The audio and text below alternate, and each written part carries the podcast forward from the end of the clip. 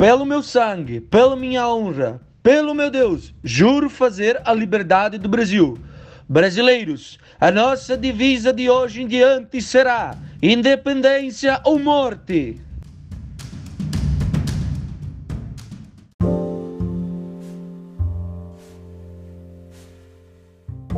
Oi, gente, tudo bem?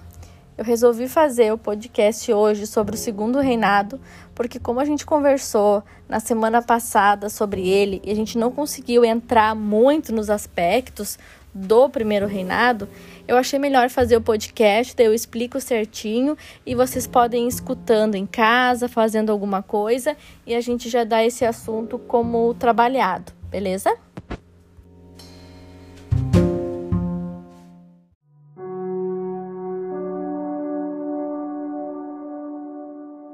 O primeiro reinado, ele inicia em 1822 com a independência do Brasil, lá quando Dom Pedro I dá o grito da independência, ele começa a ser um império. O império, diferente de uma monarquia absolutista, ele tem uma característica diferenciada. Por quê? Porque quando é uma monarquia absolutista, é passado de uh, herdeiros. O pai passa para o filho, ou uh, a filha que casou assume e os dois dão seguimento àquela, àquela dinastia. No, no império é um pouco diferente. O imperador ele recebe esse nome porque ele assume o poder pelo uso da força tá? Então a gente tem três impérios que são muito famosos na nossa história. Uma é aqui o nosso, né, o Império Brasileiro. Tem o, uh, tem o primeiro império, que é com Dom Pedro I.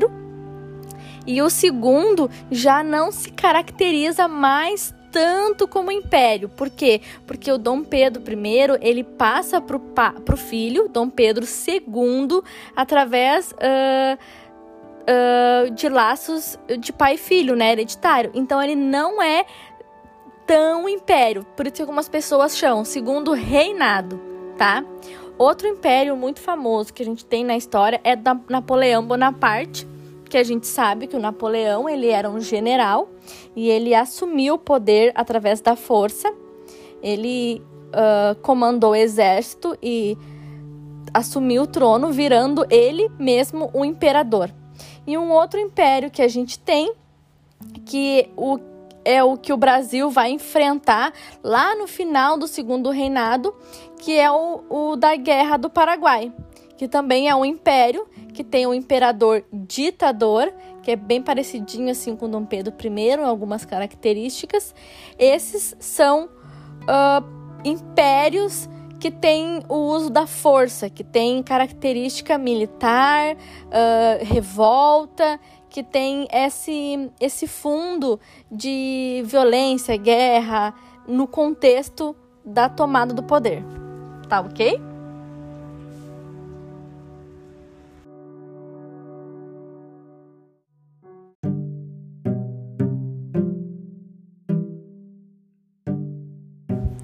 Bom, vocês lembram como eu contei semana passada para vocês como que se deu o grito do Ipiranga? O grito do Ipiranga é como é chamado esse ato que Dom Pedro I fez de as margens do rio Ipiranga erguer a espada e proclamar aquela famosa frase: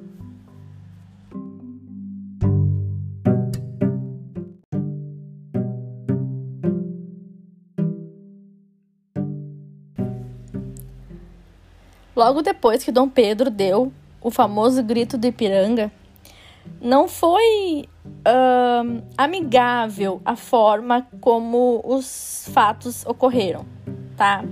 Não vou dizer para vocês que a nossa independência foi através de uma guerra, que nem as 13 colônias, não foi. Mas uh, não foi de forma pacífica. O Brasil ele era uma das colônias mais ricas na época que a Europa tinha, no caso Portugal, né? Então Portugal não ia liberar de mão beijada a colônia que mais dava lucro para eles. Portugal na época tinha outras colônias, tá, gente? Mas o Brasil era de longe a colônia que mais produzia riqueza. Logo depois do grito do Ipiranga, Dom Pedro proclamou o nome do Brasil, que agora seria Império do Brasil. É uma forma de dizer que a partir daquele momento ele estava sendo uma nação separada e ele tinha o seu imperador com as suas leis e as suas regras, tá? Para poder validar a independência, foi preciso fazer uma nova Constituição. A Constituição que tinha no, no, no período era uma Constituição feita com o Brasil ainda colônia.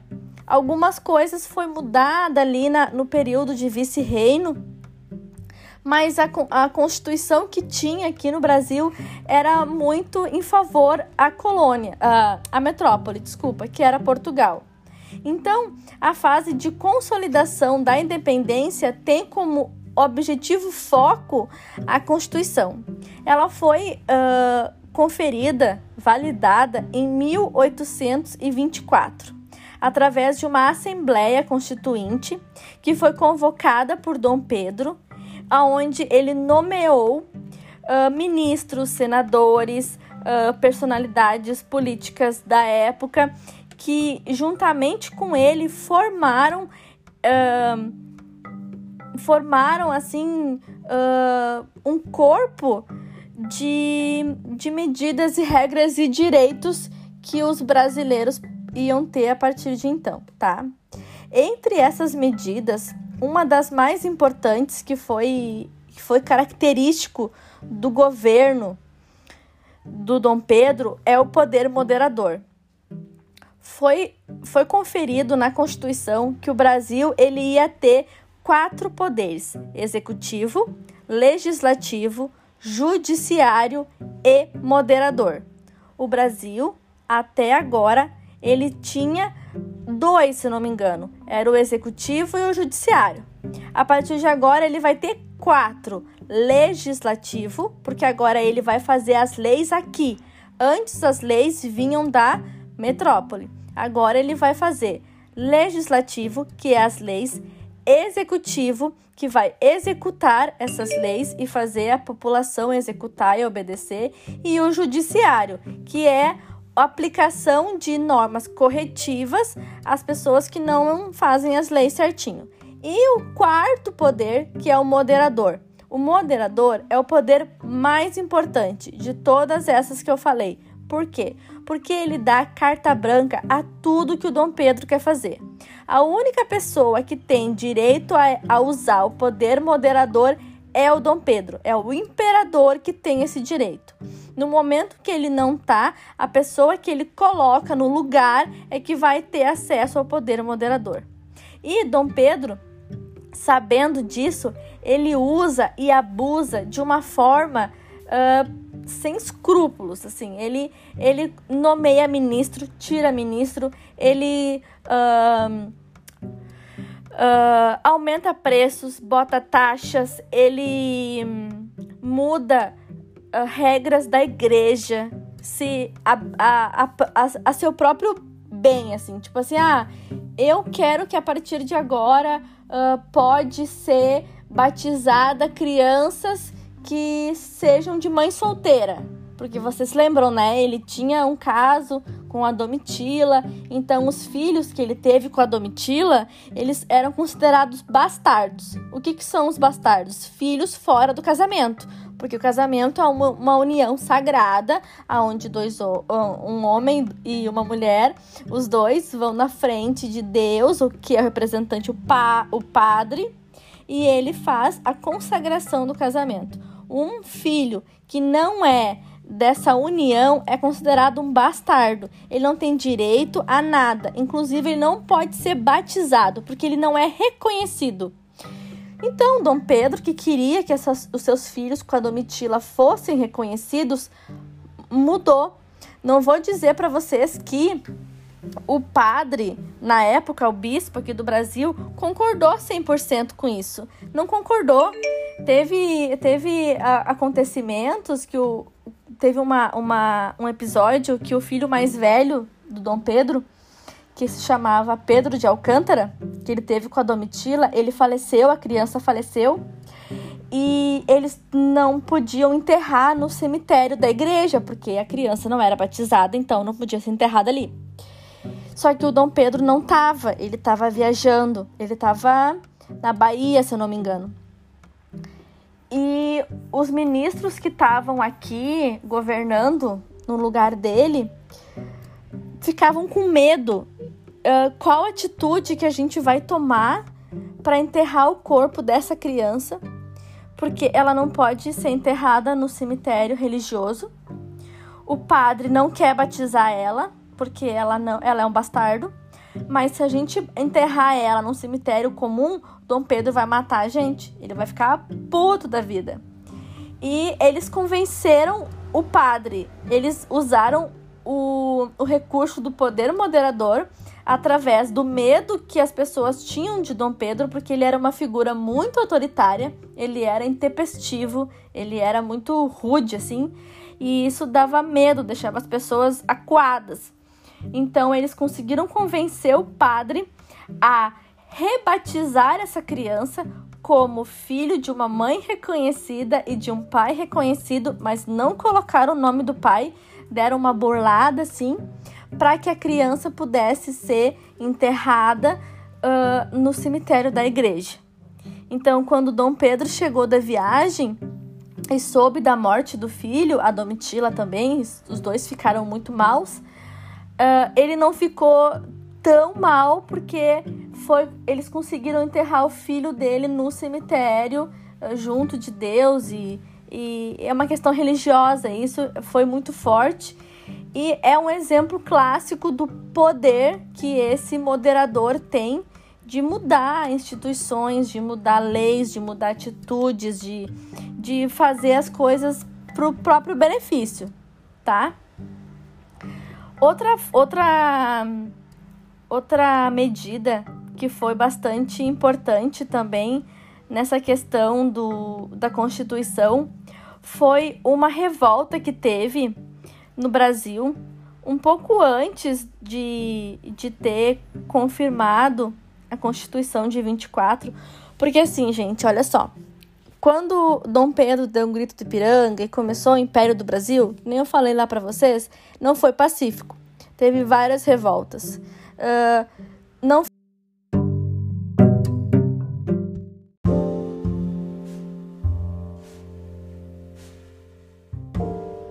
O processo de consolidação da independência, como eu falei anteriormente, não foi fácil. Além de ter feito toda uma constituição nova que vigorou a partir de 1824 e que, mesmo assim, não agradou a todo mundo, o Brasil e principalmente Dom Pedro tiveram que aguentar e. Uh, como é que eu vou explicar para vocês? Não é resistir de certa forma, mas tiveram que acalmar os ânimos e negociar para não para essas revoltas e, e, e, o posicionamento contrário não for, não ganhasse grande mobilização, tá? Teve um, um episódio que foi aonde alguns parlamentares e políticos que eram contra a nova Constituição, principalmente por causa do poder moderador, que eles apelidaram a Constituição de Constituição da Mandioca. É uma forma que eles tinham de um apelido ridículo, de ridicularizar e diminuir uh, o poder que tem uma Constituição federal, tá? Então, uh, alguns grupos tentaram até dar um golpe e tirar Dom Pedro do poder. Um deles, o mais famoso, é chamado o da Noite da Agonia, que foi um episódio que aconteceu em 1823, onde um grupo cercou a Assembleia com um cavalo e queria a todo custo uh, destronar Dom Pedro I. Mas por que, que eles queriam fazer isso? O que que tava... Mas por que Dom Pedro deu a independência para o Brasil, eles não estavam felizes? Não, eles não estavam. Por quê? Porque quando Dom Pedro estava lá naquela campanha do Fico, vocês lembram? O Partido Brasileiro, que era a favor que Dom Pedro ficasse aqui, ele queria que o Brasil fosse um parlamento. O que, que é o parlamento? É aonde uh, entidades públicas, ministros, deputados, senadores, figuras desses, desse grupo, eles têm uh, uma autonomia e o Brasil não ia ser assim. O Brasil ia ser um império. Mesmo que o Brasil fosse um império, ele teria que obedecer algumas leis, que, uh, que é o executivo, o legislativo e o judiciário. Só que a figura mais importante ainda seria o imperador, porque ele ia ter o poder moderador. E era isso que eles não queriam. Eles queriam que, através de um parlamento, o, o imperador Dom Pedro I junto com os ministros, entrassem em acordos, que foi o que era o que não acontecia. Se o ministro era contra o que Dom Pedro fazia, ele tirava. Entendeu? Ele não participava de diálogo, ele não conversava, não chegava-se a, a um entendimento. Era através da força. Ele era o mais forte, ele era que mandava. E era isso que eles não queriam. Por isso, toda essa revolta, toda essa atentada de tomar poder, esse apelido pejorativo que a Constituição ganhou, como uma forma de tentar uh, ridicularizar Dom Pedro e que ele perdesse força, porque o que, que eles estavam, que, que eles achavam? Ah, beleza. O Brasil agora é independente, ok, mas é um português que está no poder, não é um brasileiro. Vocês conseguem entender essa lógica? Mesmo que Dom Pedro tenha se criado aqui, crescido, e ele amava o Brasil, realmente ele gostava muito, o sentimento de nacionalismo que eu expliquei para vocês lá na aula passada ainda era muito forte nele. Ele ainda era português e ele ainda pensava em benefício dos portugueses.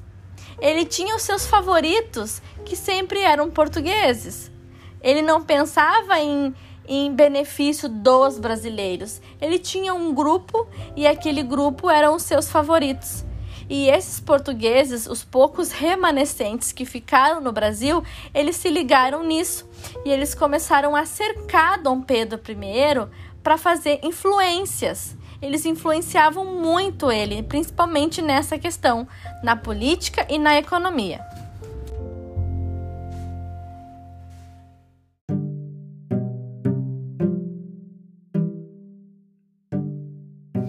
Primeiro reinado, gente, ele foi um, um período marcado por grande instabilidade, tá?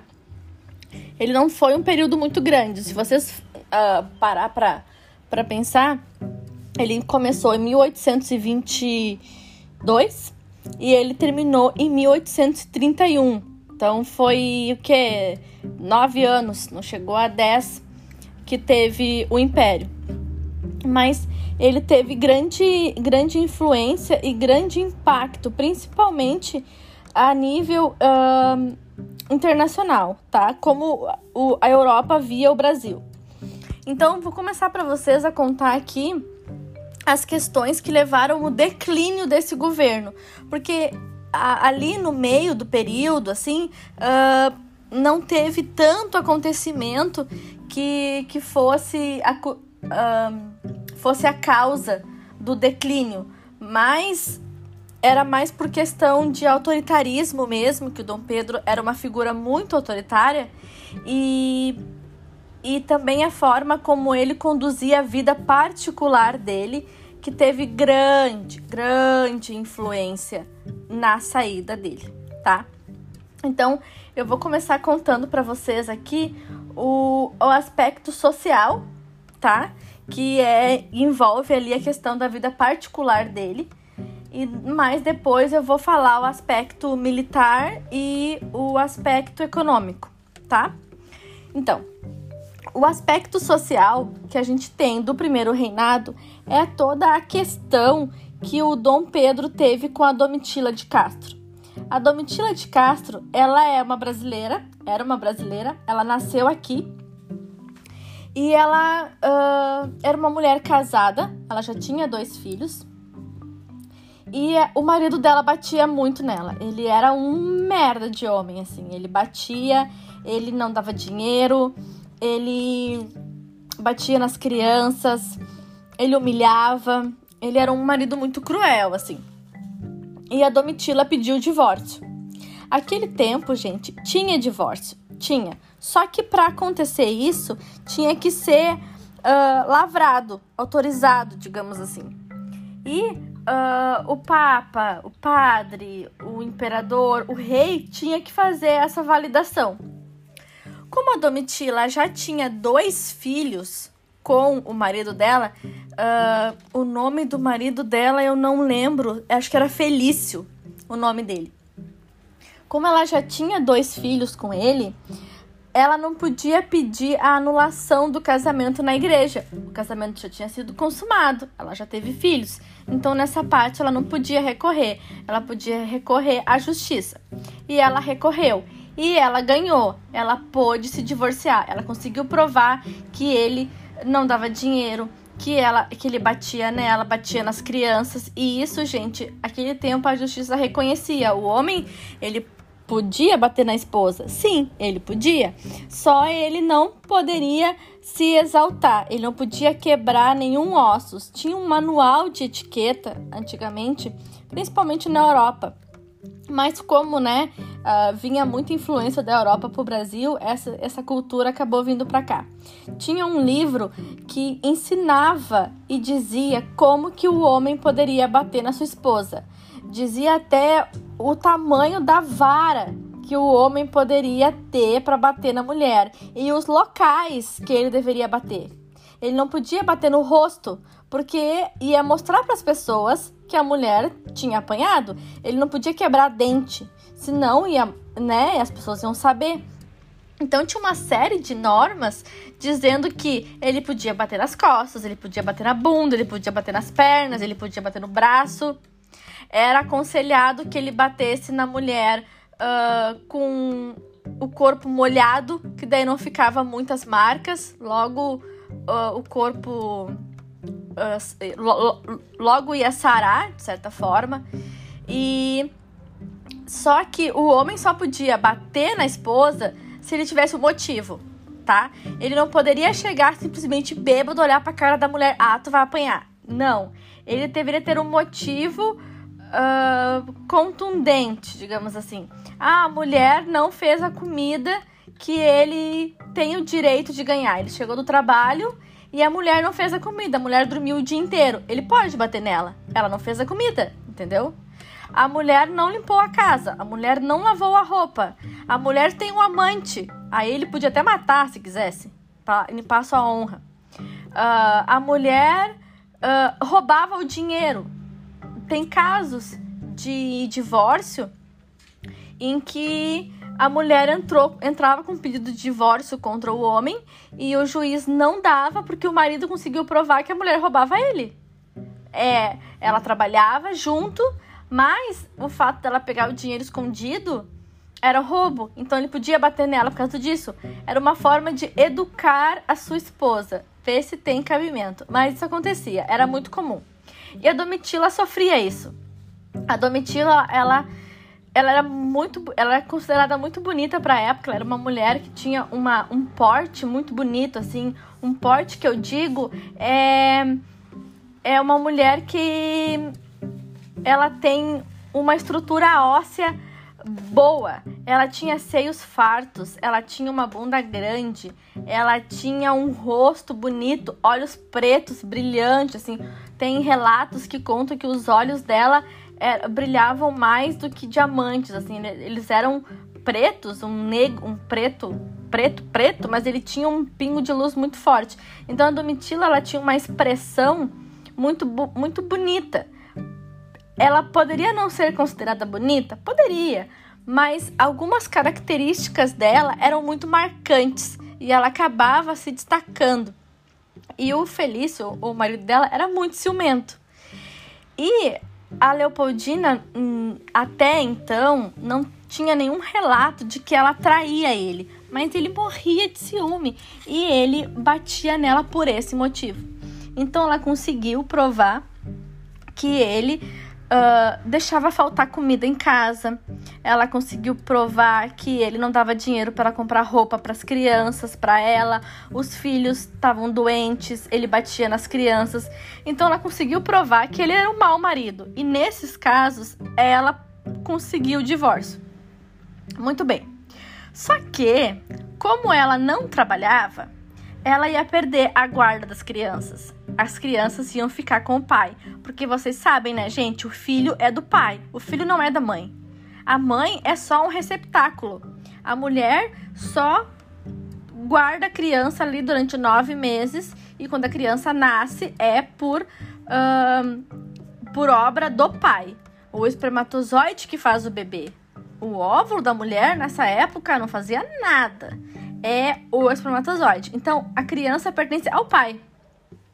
E a Domitila poderia ter todos os defeitos que ela, que ela tem. Ela era uma boa mãe. E ela não imaginava ficar longe dos filhos de jeito nenhum. Tanto que ela não queria dar a guarda dos filhos.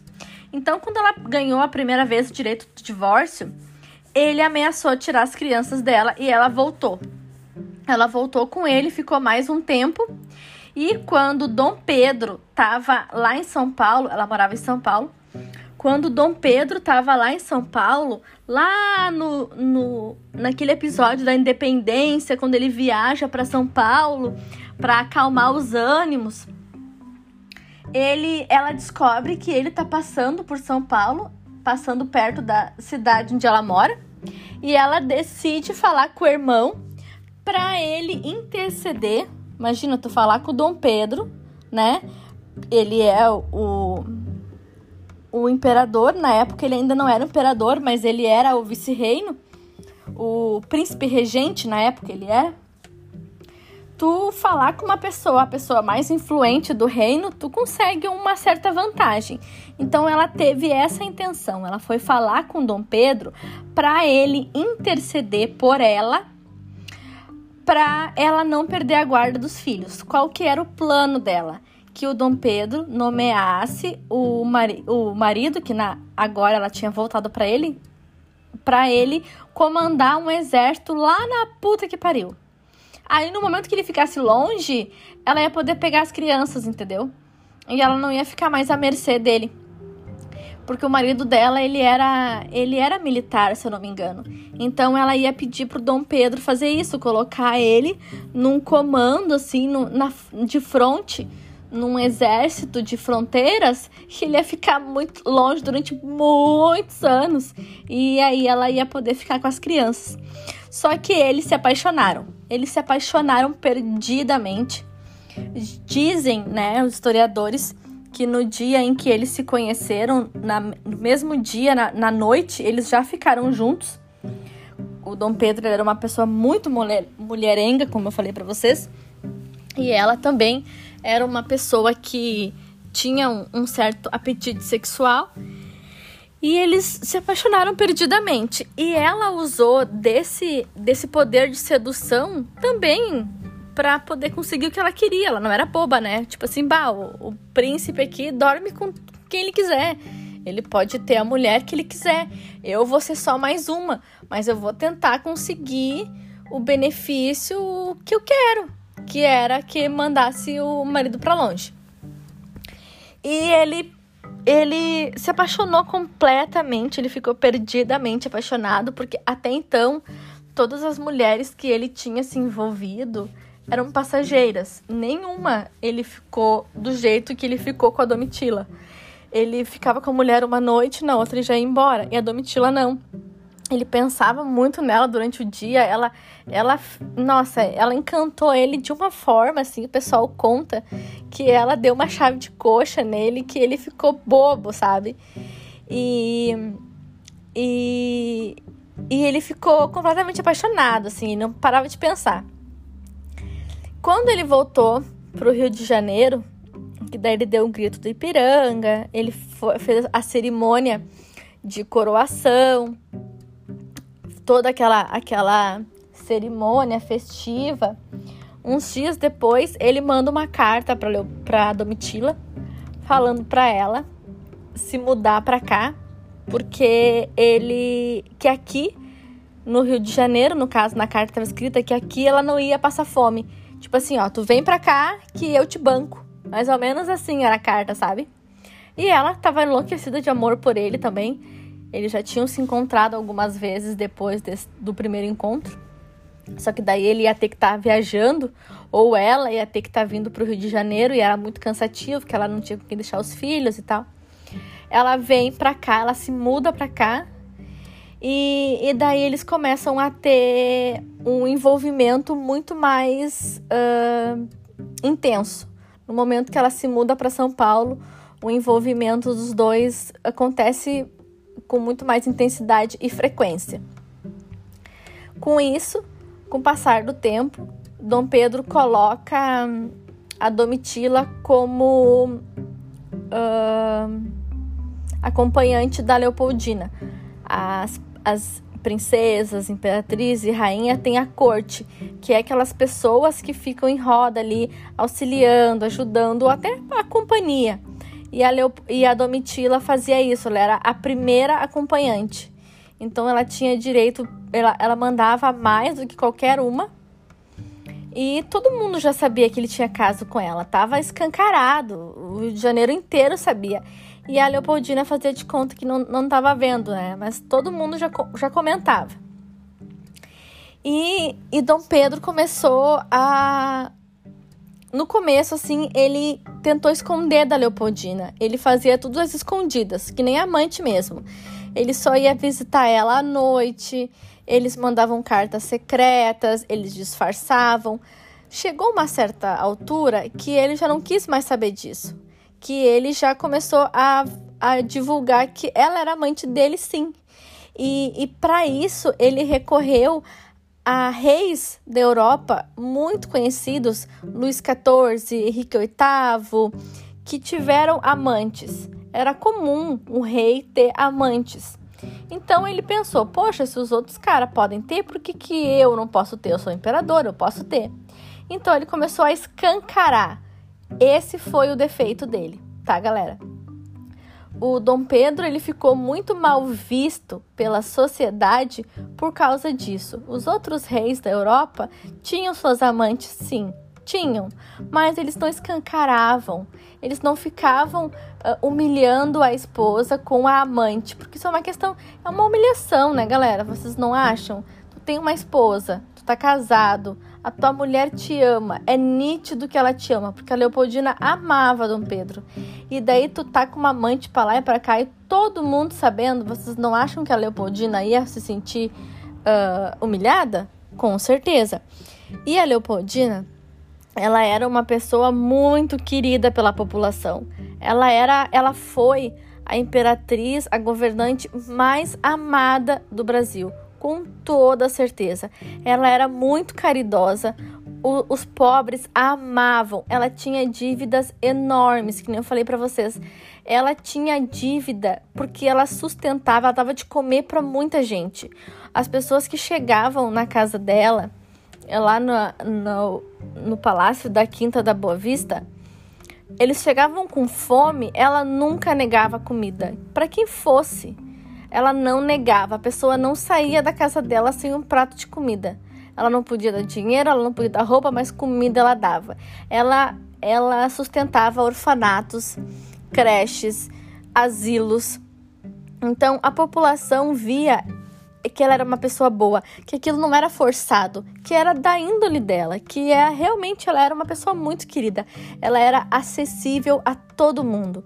Ela ia cavalgar uh, de tarde, no final da tarde, que o clima era mais ameno, porque ela sofria muito com o calor. Então ela ia cavalgar de tarde e as pessoas chegavam e ela cumprimentava, ela deixava. Uh, eles têm o costume do beijamão, pegar a mão do rei, da rainha, dar um beijo.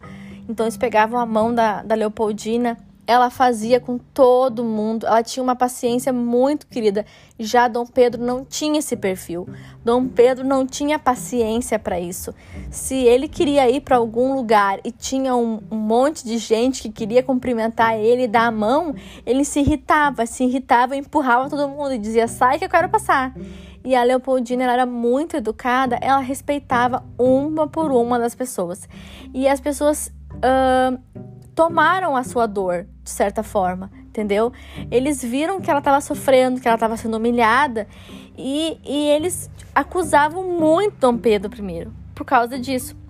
Então a, a crise social dele foi por causa dessa, dessa atitude de assumir uma amante perante a sociedade. E daí o povo todo ficou a favor da Leopoldina e depois lá, lá em 1826, no final de 26, ela morreu em dezembro e ela ia fazer aniversário em janeiro.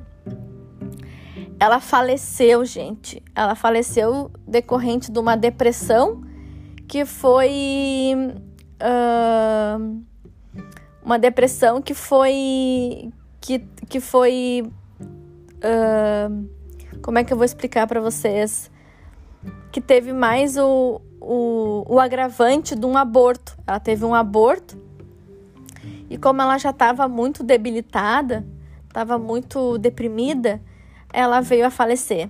Vocês não sei se vocês sabem, se vocês não sabem, é bom vocês pesquisar. A depressão, ela é uma doença muito séria. Se a pessoa não cuida, no começo ela aparece como tristeza, melancolia, uh, a pessoa fica calada num canto, só que ela vai evoluindo, ela tem graus. E, e a Leopoldina, ela teve, além dela já ser uma pessoa deprimida desde a sua infância, que a Leopoldina teve bastante perdas na vida dela. A mãe dela morreu muito cedo Aí ela teve uma madrasta que foi muito boa para ela, que é a Ludovica, que ensinou muita coisa, ela se apegou muito à madrasta. Logo em seguida a madrasta morreu. Aí ela amava demais a irmã dela, a Maria Luísa. Logo em seguida a Maria Luísa teve que ser obrigada, obrigada a casar com Napoleão Bonaparte, que para eles era o pior das pessoas e ela foi para França, então ela se separou da irmã e a irmã dela era sua melhor amiga. Ela teve um baque muito grande. Depois ela casou e ela teve que abandonar o país dela, abandonar as tradições dela para vir para a Europa. Quando ela para vir para América, desculpa. Quando ela chegou aqui, o calor era insuportável. A população era uh, pobre, sem cultura ela estava praticamente sozinha, isolada num país subdesenvolvido. O marido dela era extremamente arrogante. Ele no começo ele no começo eles se deram muito bem, porque ela era novidade, ele estava entusiasmado. Eles no começo eles faziam um casal bem harmonioso, mas depois que ele conheceu Domitila, ele mudou completamente. Então, chegou uma parte ali que ele humilhava muito ela, ele uh, deixava, uh, pegava todo o dinheiro que ela tinha, porque as princesas ganhavam mesada dos reis, né? A Leopoldina ganhava uma mesada lá de Dom João. Então, quando chegava o dinheiro dela, Dom Pedro pegava e gastava tudo com a Domitila. Ela ficava sem dinheiro. E, isso para ela também, essas coisinhas vai deixando a pessoa triste. Ela não tinha amigos, ela não tinha nenhum amigo. Aqui no Brasil não tinha nenhuma pessoa que ela pudesse conversar. Logo depois, quando ela conheceu José Bonifácio, ela conseguiu ter nele um amigo muito querido. Ela gostava muito do José Bonifácio. Só que o Dom Pedro, doido, né, achou que o José Bonifácio estava uh, traindo ele, porque ele foi influenciado pelos, pelos outros partidos, lá o Partido Português, e ele acabou uh, acusando José Bonifácio de traidor e exilou ele. Então, quando a Leopoldina morreu, o Bonifácio já estava exilado, ela perdeu de novo o amigo dela. Ela, nossa, ela levou, ela teve muitas perdas. E isso agravado a todos os partos que ela teve. Perdeu, ela teve um filho que foi o, o, primeiro, o primeiro filho homem dela, que foi o, o segundo bebê a nascer. E morreu quando tinha 11 meses. Logo ali no período da independência, a criança morreu. Depois teve mais outros filhos que morreram. Ela teve um, vários abortos. Então, uh, vocês imaginam, ela já vinha depressiva da infância, da adolescência, ela teve mortes, um, perdas muito grandes na vida, ela teve aborto, provavelmente ela desenvolveu alguma depressão pós-parto, que naquele tempo não era, não, não se conhecia. E, e a depressão dela chegou a um nível, a um ponto em que começa a ter quadros clínicos. Se a pessoa tem depressão e ela não cuida, chega um ponto em que o corpo dá tantos alertas que a pessoa começa a desenvolver uh, sintomas.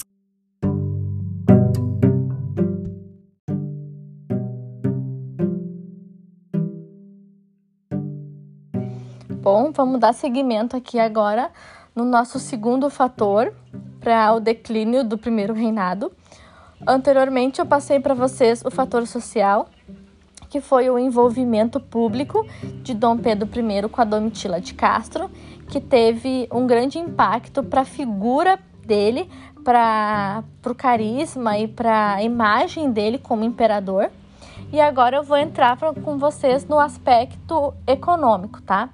O aspecto econômico ele gira muito em torno das revoltas. Em 1817 foi o ano que a Leopoldina veio para cá. Esse, nesse período, o Brasil ainda era um vice-reino e Dom Pedro era príncipe do Brasil. Dom João ainda estava aqui, estava tudo maravilhoso. Ocorreu em 1817 a Revolução Pernambucana que é a primeira revolução com viés separatista. O que, que é esse viés? É que o intuito da revolta era se separar do Brasil. Eles queriam se tornar uma nação independente. Ela aconteceu lá na província de Pernambuco e ela reivindicava, além de uh, desse, dessa questão de se separar, ela tinha como intuito chamar a atenção da coroa ela foi duramente reprimida pelo exército de Dom João e isso criou um sentimento de vingança que só foi estourar de novo lá em 1824. Em 1824 aconteceu a Confederação do Equador. O que, que é isso? É uma revolta com o mesmo uh, caráter da pernambucana, que teve início em Recife, Pernambuco, sob liderança do Frei Caneca e logo se espalhou por todo o Nordeste, alcançando o Rio Grande do Norte, a Paraíba, Ceará, Piauí, Maranhão, entre outros. Tá? O, qual que era a principal reivindicação deles? Mais atenção da coroa. A, a coroa, no caso Dom Pedro, ele, ele ficava muito no eixo uh, Rio de Janeiro-São Paulo.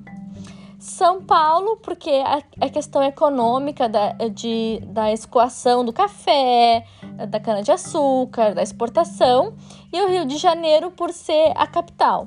Então o Nordeste ficou praticamente abandonado. Nessa fase já havia uh, iniciado o declínio da cana-de-açúcar, muitos fazendeiros já estavam com dívidas e eles buscavam uh, apoio do império, o que não aconteceu e com isso veio essa revolta. Novamente, essa revolta teve uh, um, um custo muito grande para a coroa e ela foi duramente reprimida. Como eu falei para vocês, o Dom Pedro ele é uma figura muito autoritária. Ele não teve uh, questão de diálogo nenhum. Ele reprimiu automaticamente a, a revolta e não não teve uh, opções de, de negociar, de conversar, tá? Então, a partir disso, essa, essa revolta ficou conhecida em todo o império. Ela teve, ela teve um apelo. Imagina, olha só, várias províncias se juntaram para tentar derrubar o império, para tentar se separar. Então, isso chegou a ouvidos de várias outras províncias que começaram a, a ver o impacto da união. Mais tarde, em 1825 até ali 1828, ocorreu a Guerra da Cisplatina. O que, que foi a Cisplatina? Anteriormente, haviam as Províncias Unidas, que hoje, hoje são a Argentina.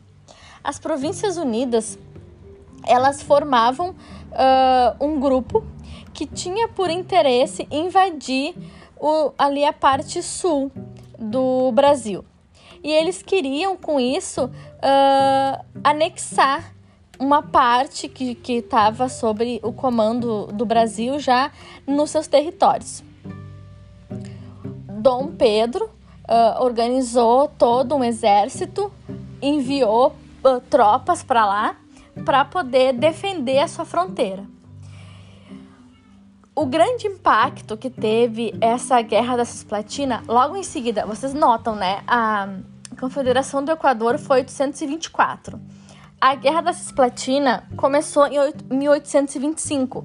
O exército ele ainda estava cansado, ele não tinha uh, total se recuperado da última revolta. As questões financeiras de tu deslocar uma tropa Vejam bem, a tropa antes estava lá no Nordeste, tá, galera? Pernambuco, Recife, uh, Ceará. o exército estava todo lá e agora o exército teve que se deslocar todo para o sul para poder fazer, para poder lutar na guerra da Cisplatina. Então essa, esse deslocamento do exército, isso tem custos, gasta-se bastante. A questão do, do armamento, a questão da tropa, também estavam cansados. Alguns recém tinham chegado em casa, já foram convocados novamente. Isso aí teve essa essa da guerra da Cisplatina também teve um grande impacto, um grande custo para Dom Pedro I, tá? A reação brasileira ocorreu com a declaração de guerra contra os rebeldes e contra as Províncias Unidas. Uh, no momento que eles invadiram a nossa fronteira, já foi, já foi decretado guerra e o intuito era defender e atacar. Foram três anos de conflito. O Brasil teve grandes perdas, tanto financeira quanto uh, pessoal da, da tropa, do exército, e com isso a economia ficou muito abalada. E também uh, o pessoal que estava descontente com o governo, com a forma que Dom Pedro lidava com essa situação, esse esse autoritarismo, o poder moderador, ele era muito criticado também pela Guerra da Cisplatina, tá? O fim da guerra aconteceu com uma assinatura de um acordo entre as Províncias Unidas e o Brasil, que decidiram que ninguém ia ficar com a Cisplatina. Ninguém. Nem o Brasil e nem as Províncias Unidas. A Cisplatina não ia ser de nenhum dos dois. Ela ia, ela ia ser independente. Com isso, nasceu o Uruguai, tá? Porque eles, eles viram que não tinha como o, o Brasil ter esse, esse, esse pedaço de terra, não ia ter como, como sustentar. As Províncias Unidas também não iam conseguir. Então, para nenhum dos dois ganhar, a gente não dá para nenhum e ela vira sozinha. Foi o que aconteceu. E com isso, a independência do Uruguai ocorreu em 1828 começou uh, a, eles chamam de Uruguai Oriental. Outra questão econômica desse, dessa parte do declínio foi os dois partidos políticos. Vocês lembram que eu falei que tinha o Partido Brasileiro e o Partido Português? O Partido Brasileiro ele tinha sempre uh, o apoio às causas brasileiras. Ele visava a melhoria de negócios, portos, taxações, uh, vendas, exportações. E o Partido Português ele estava sempre dando apoio ao imperador. Não, necessari não necessariamente apoio ao Brasil, era ao imperador. Se o imperador fizesse uma coisa que ia contra os brasileiros, ele não se importava, porque no fundo ele tinha a intenção de que se o Dom Pedro fosse mal nessa administração, haveria uma possibilidade de Portugal reaver o Brasil. Então eles eles estavam meio que trabalhando contra. Eles, eles, eles apoiavam tudo que Dom Pedro fazia, tá? Eles eram meio interesseiros nessa questão. Com isso, uh, toda essa tensão política, tensão econômica, uh, teve muito, muito impacto, muito, muito estresse. E Dom Pedro já estava ele já, lá na, no aspecto social, quando eu falei para vocês que ele já estava se envolvendo com a Domitila, logo depois da morte da Leopoldina. A morte da Leopoldina foi bem na época da Guerra da Cisplatina. Ela, ele, ele tava já assim uh, cheio. Eu vou, eu vou usar a palavra cheio, esgotado, estressado. E logo após isso, quando o pai dele morreu, Dom João morreu lá em Portugal, e o trono tinha que ser da, da filha dele, a Maria II, o irmão, Dom Miguel, ele deu um golpe, um golpe e tirou a Maria II do, do poder e ele assumiu. Com isso, lá em Portugal, eles começaram a, uh, a pedir para ele voltar, né? Uh, quem, que, quem que vai ter condições de tirar o Miguel do poder? Porque o Miguel ele não era digno. Ele, ele era muito. Ele era a favor sempre da Carlota Joaquina e os dois tinham intenção de unir novamente com a Espanha. Então, a, o parlamento Portugal, as cortes, eles que pensavam, gente, quem que vai poder tirar esse cara do governo? A única pessoa que tinha uma autoridade, uma figura para isso era Dom Pedro. Só que Dom Pedro não podia voltar para lá porque ele tinha rompido com Portugal. No momento que ele declara o Brasil independente, é, ele rompe todos os laços que ele tem com, o, com Portugal. E antes disso, uh, bem antes disso ainda, ele abriu mão do trono dele para a filha. Quando a, a Maria II ainda era uma adolescente, ele abre a mão do trono dele em favor da filha. Então ele não tem direito a nada. Mas, como estava uma situação de, de golpe e, e, e Portugal via nele essa, esse salvador da pátria, digamos assim, foi o, o divisor de águas para Dom Pedro, tá? Com a morte da Leopoldina, a, o cenário dele, a a, como é que eu vou dizer, a imagem dele, a figura dele estava muito desgastada na Europa. Ah, para ele conseguir casar de novo foi muito difícil. Nenhuma princesa queria casar com ele, porque todo mundo sabia já o que ele tinha feito com a Leopoldina. E todas as princesas que, que eram o seu alvo, assim, para casar, que ele queria uma princesa que tivesse sangue nobre, que fosse educada, que fosse. Todas as princesas que eles achavam digno, nenhuma aceitou o pedido dele. Disse que bem capaz não ia querer de jeito nenhum, até porque nenhuma princesa queria se deslocar até a América que nem a Leopoldina fez. Nenhuma queria. Então foi muito difícil para Dom Pedro conseguir casar de novo. Ele acabou casando com a Dona Amélia, que na verdade ela nem era uma princesa, era, ela era uma sobrinha bastarda, eu acho. Ela não tinha um, um sangue real nobre por nascimento. Ela, ela vem ela não é assim, ela não é que ela não é do nível da Leopoldina, assim, sabe? Ela não, ela é um, um bem inferior. Mas foi a única que aceitou e o Dom Pedro teve que aceitar. Quando ele já estava casado com a Amélia, a Amélia veio para cá, tudo. Quando ele já estava casado com ela, começou essa questão uh, do apelo de Portugal para volta do Dom Pedro para reivindicar o trono em nome da filha, porque ele poderia lutar e, e devolver o trono para ela houve uma série de, de confrontos entre os brasileiros que viam que ele estava dividido com essa questão, que ele tinha ficado balançado com essa questão, essa possibilidade de voltar para Portugal, e eles tentaram tomar o poder. Uh, os manifestantes, os revoltosos, uh, cercaram ali a Assembleia e pediram que, que Dom Pedro saísse do poder, que, que ele largasse o Brasil. Essa noite ficou conhecido como a Noite das Garrafadas, porque eles pegavam garrafas e quebraram no chão, fazer barulho, e foi um, uma revolta muito, muito grande. Teve. Uh,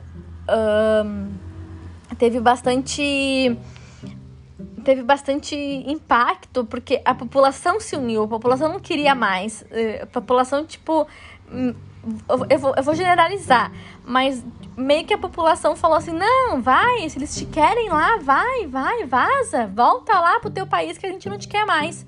Mais ou menos isso que a população entendeu.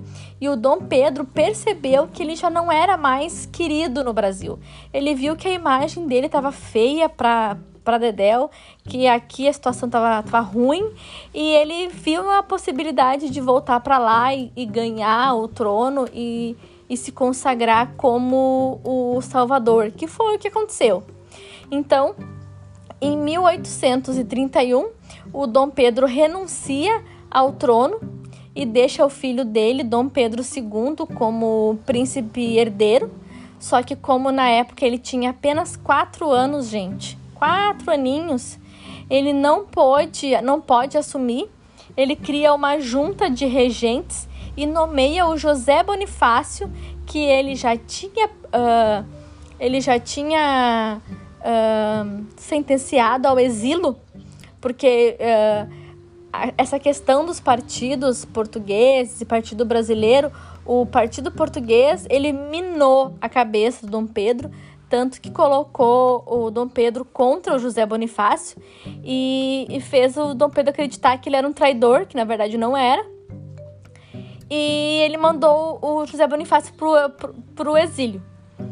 Como ele abriu mão do trono e ele ia embora, a única pessoa que ele confiava a um nível intelectual que poderia cuidar do filho dele e que ele também saberia que a Leopoldina aprovaria essa atitude era o José Bonifácio e ele chama o José Bonifácio, e José Bonifácio perdoa ele, né? Ele diz que, na verdade, ele não perdoa Dom Pedro, ele, ele aceita em homenagem à memória da Leopoldina, que eles eram muito amigos, e ele promete que ele vai fazer Dom Pedro II totalmente diferente. E realmente acontece, né? Que nem eu falei para vocês, a postura do Dom Pedro II é às avessas do pai, ele é uma pessoa bem diplomática e esclarecida totalmente o contrário de Dom Pedro I, que é intempestivo e raivoso. E essas, essa, esse aspecto econômico é um uh, dos motivos que, que mais pesa, mais pesa na questão do declínio de Dom Pedro I e do fim do seu primeiro reinado. Uh, o, o fator econômico envolve o fator militar, que estão junto as duas principais revoltas. É a Guerra da Cisplatina e a, a revolta do Equador, tá? Então, quando a gente falar em guerras, revoltas do primeiro reinado, duas são importantes: Cisplatina, que foi ali na banda do, do Oriental, as Províncias Unidas, tentando invadir o território e abrangir, abrangir junto o território brasileiro e a divisa do Brasil, o Brasil defendendo o seu território, as suas divisas e também tendo interesse naquele território. Quando ambos decidem que não tem condições de manter aquela guerra por muito tempo, porque já, tava, já era um custo muito elevado, eles decidem que nenhum dos dois vence e surge então o Uruguai. E a, a primeira que eu falei para vocês é a, a revolta do Equador, Confederação do Equador, desculpa, Confederação. Por que Confederação? Porque a união de várias províncias começa primeiro com Pernambuco e Recife e depois entra junto Ceará, Rio Grande do Norte, Maranhão. Todas essas províncias se juntam e além de ter como viés separar, que é separada da coroa do império, eles estavam pedindo atenção, pedindo apoio da coroa que estava só preocupada ali com, com o eixo São Paulo e Rio. Então, esses dois aspectos, o econômico e o militar, se juntam e são os que têm mais, mais força e acaba com o declínio do Dom Pedro I e o seu primeiro reinado. Beleza, gente? Passei para vocês agora um resuminho do que aconteceu no primeiro reinado. Se tiver alguma coisa que vocês queiram saber, alguma curiosidade, vocês podem me perguntar. Eu vou passar um pouquinho agora, vou encerrar esse episódio e vou trazer no próximo a história do Dom Pedro e a Dona Amélia. Dona Amélia é a sua segunda esposa. Logo depois que a Leopoldina morre, ele casa de novo. Não tão logo assim, que nem eu falei para vocês, ele demorou para conseguir uma princesa, mas eu vou contar para vocês a seguir um pouquinho dessa nossa segunda imperatriz. Beleza?